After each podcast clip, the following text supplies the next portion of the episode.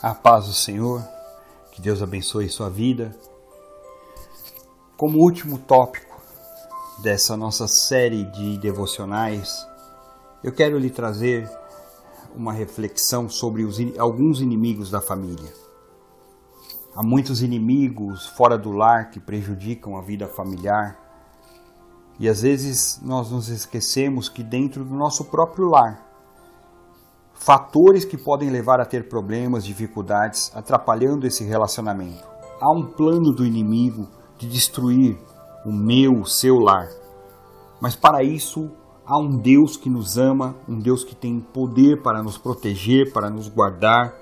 E se eu colocar o meu casamento debaixo das mãos do Senhor, para que Ele seja o Senhor do meu casamento, aí temos oportunidade para desfazermos totalmente esses inimigos e avançarmos em conhecimento e graça em cada casamento.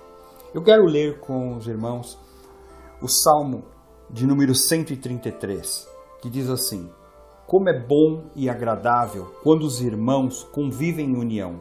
É como óleo precioso derramado sobre a cabeça, que desce pela barba, a barba de Arão, até a gola das suas vestes. É como o orvalho de Hermon, quando desce sobre os montes de Sião. Ali o Senhor concede a bênção da vida para sempre. Como é bom e agradável quando os irmãos convivem em união, quanto mais dentro de um lar. Muitas vezes, infelizmente, nos lares nós temos ciúme entre irmãos, ciúmes provocados por pais que demonstram preferência por um filho em detrimento ao outro. Muitas vezes são filhos que se apegam a, um dos pais, isso também gera ciúmes.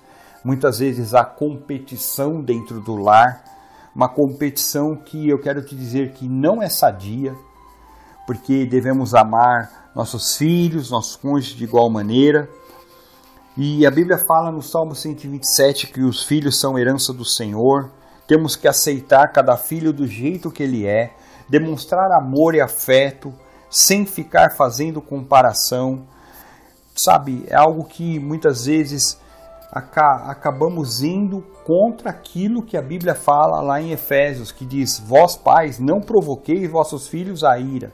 Quando nós mostramos preferência por um filho, nós irritamos os outros e deixamos eles desanimados.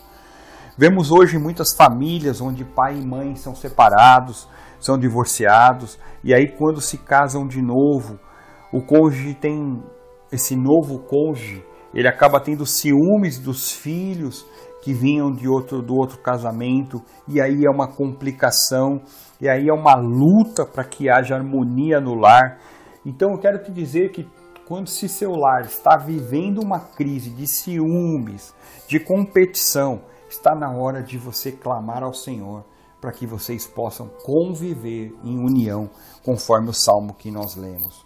Outro aspecto também que é um inimigo da família são quando nós temos intrigas, temos rancor, quando um tenta passar a perna no outro, quando tem dinheiro envolvido. Eu vejo quantas famílias que acabam brigando por conta de herança, por conta de dinheiro deixado, outros estão se degladiando por conta de preferências políticas, famílias que estão brigando na internet, nas redes sociais, por conta de preferência de um partido ou outro. E que situação triste quando vemos pai matando filho, filho matando pai, situações que poderiam ter sido resolvidas nos relacionamentos familiares, mas as medidas que elas vão surgindo muitas vezes querem tapar esses problemas com panos quentes. E a Bíblia fala para que não devemos ter nenhuma raiz de amargura que brotando nos perturbe e por meio dela sejamos contaminados. Outro aspecto também de problemas que nós temos no lar, que de inimigo da família, é o individualismo, a indiferença, onde eu quero, o importante é o que eu faço, o que eu acho, o que eu penso.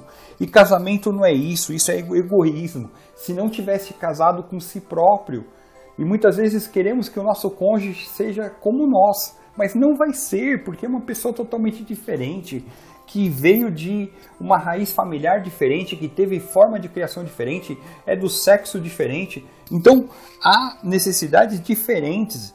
E o que acontece é que se você acha que o teu cônjuge não está adequado àquilo que você tinha de expectativa, eu quero te dar um conselho. Ore a Deus, entregue ele para o Espírito Santo, para que o Espírito Santo modifique. Mas as pessoas são individuais. Porém, ser individual não quer dizer que eu devo viver em individualismo, porque individualismo é a maneira que eu quero, é o meu jeito, é o egoísmo. E isso não pode, porque é casamento, é união de dois em um. E aí os dois acabam ganhando, recebendo bênçãos sobre isso. Outro aspecto importante é quando um dos cônjuges ou os filhos são indiferentes para com os pais ou um cônjuge para com o outro cônjuge. Eu começo a não me preocupar um com o outro.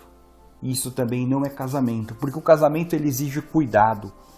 Infelizmente, o ser humano é uma criatura egoísta, muitas vezes indiferente às necessidades materiais, emocionais das outras pessoas e às vezes até da própria família. E isso reflete aquilo que a Bíblia já orientava em Timóteo, dizendo que nos últimos dias os homens seriam egoístas, desobedientes aos pais, ingratos, desafeiçoados.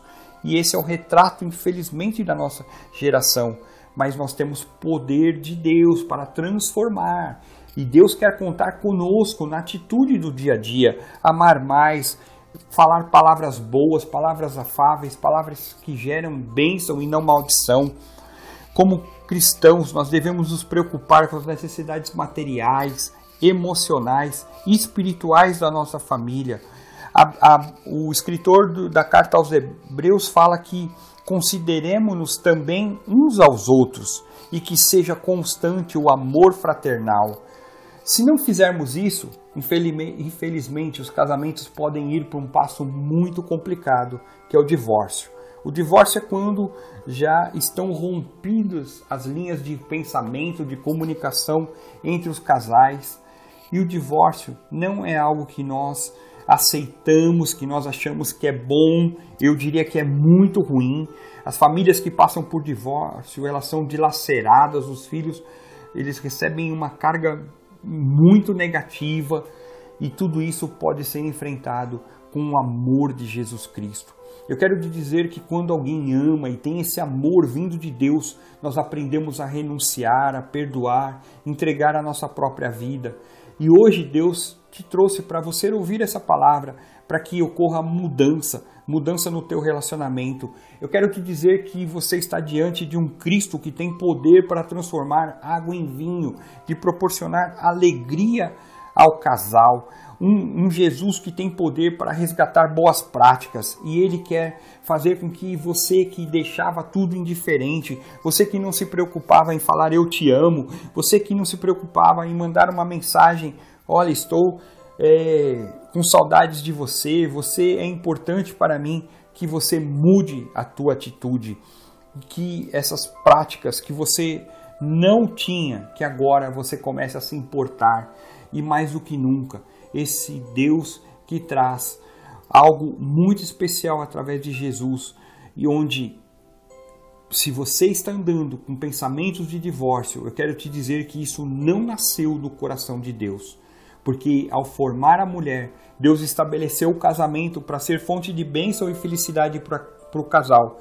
O diabo, sim, veio para matar, roubar e destruir, atacar as famílias com, no sentido de destruir a sociedade. Mas eu venho hoje com uma palavra de Deus para a tua vida, que todo pensamento, que todo espírito maligno que tá, está te envolvendo e te levando a um pensamento de divórcio, de separação, de distanciamento, que agora seja aniquilado na autoridade do nome de Jesus. Eu quero orar pela sua vida, pela sua casa e que Deus nos dê graça. Pai, no nome de Jesus, eu te louvo por mais um dia de vida, pela tua misericórdia que fez com que chegássemos aqui, Senhor. E agora eu quero orar contra todos esses inimigos da família pensamentos de divórcio, de, separação, pensamentos de destruição, que agora eles sejam aniquilados pelo poder no nome na qual todo joelho tem que se dobrar, que é o nome de Jesus Cristo, Senhor. Que essas famílias sejam abençoadas, que meu irmão seja abençoado, que a sua esposa seja abençoada, seus filhos sejam abençoados, Senhor, e que haja paz, e que todo esse tempo, Senhor, de devocionais possa ter servido para que as famílias sigam melhores, Senhor, buscando a tua presença que a tua graça flua de uma maneira especial. Eu peço a tua bênção, Senhor, em todos os dias que se seguirão e que estamos à tua disposição para o teu agir, para o teu operar, Senhor. Traz a tua paz e a tua graça, Senhor. É o que eu te peço no nome de Jesus. Amém, Senhor. Que Deus abençoe a sua vida. Fique ligado em nossas redes sociais, no YouTube, na, no Instagram, no Facebook de Cristo Centro Pirituba, porque seguiremos com todo o trabalho para as famílias, para os casais, estamos alinhados com a rede de mulheres, com a rede de homens, vamos fazer um trabalho único e declararmos que até aqui nos ajudou o Senhor, o Deus da família. Fique na paz, que o Senhor te abençoe.